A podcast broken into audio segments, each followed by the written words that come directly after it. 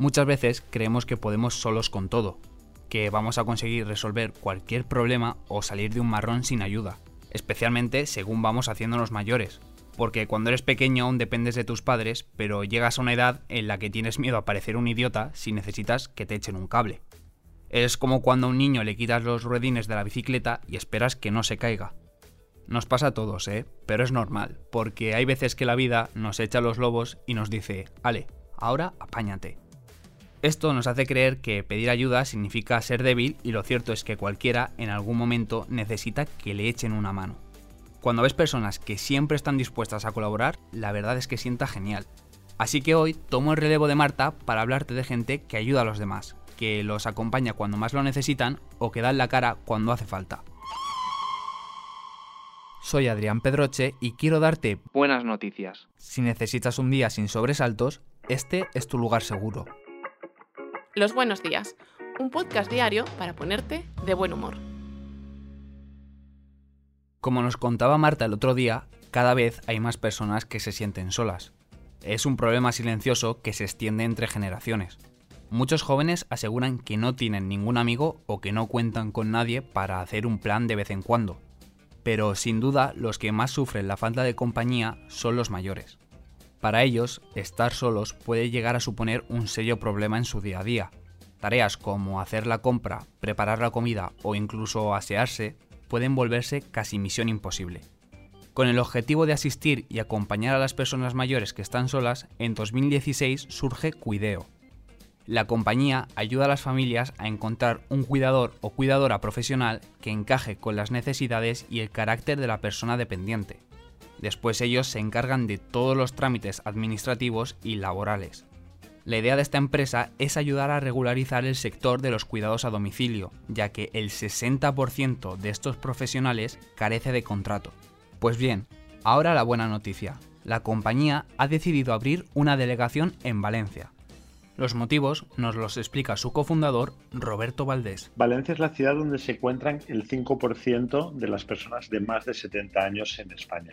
Es una ciudad eh, muy envejecida y nosotros pensamos que podemos ayudar a muchísimas familias en la comunidad valenciana. Este servicio es realmente necesario, ya que según datos del INE, solo en la ciudad de Valencia hay más de 110.000 personas de 70 años o más a partir de esa edad se empiezan a diagnosticar el mayor número de enfermedades crónicas y es frecuente que necesiten cuidados a domicilio. Ofrecemos atención a domicilio.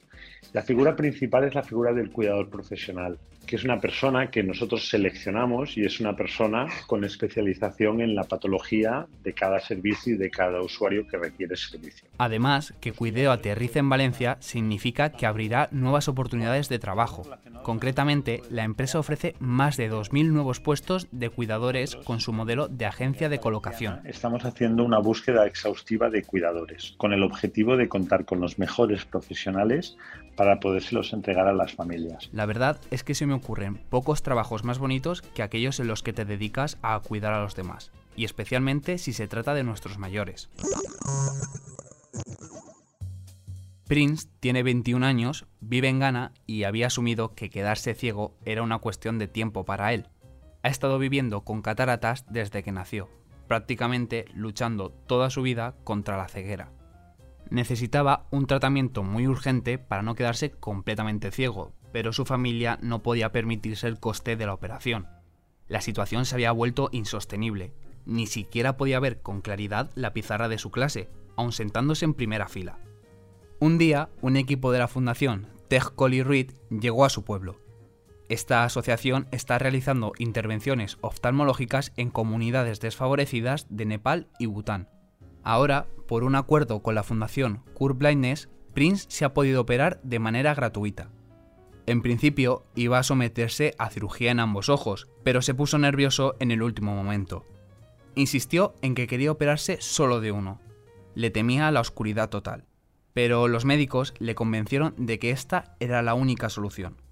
Al final, Prince se operó y tras unas semanas de recuperación ya puede ver con normalidad. Otra noticia que nos recuerda que hay gente ayudando a los demás de forma desinteresada. Hoy, 4 de mayo, es el Día Internacional de los Bomberos. Ojo, Y no solo luchan contra el fuego, también se ocupan de emergencias como accidentes de tráfico, inundaciones o rescates. Tenemos mucho que agradecerles, especialmente aquí en la comunidad. El pasado 2022, desgraciadamente, fue uno de los años con más hectáreas quemadas en el territorio valenciano desde que hay registros.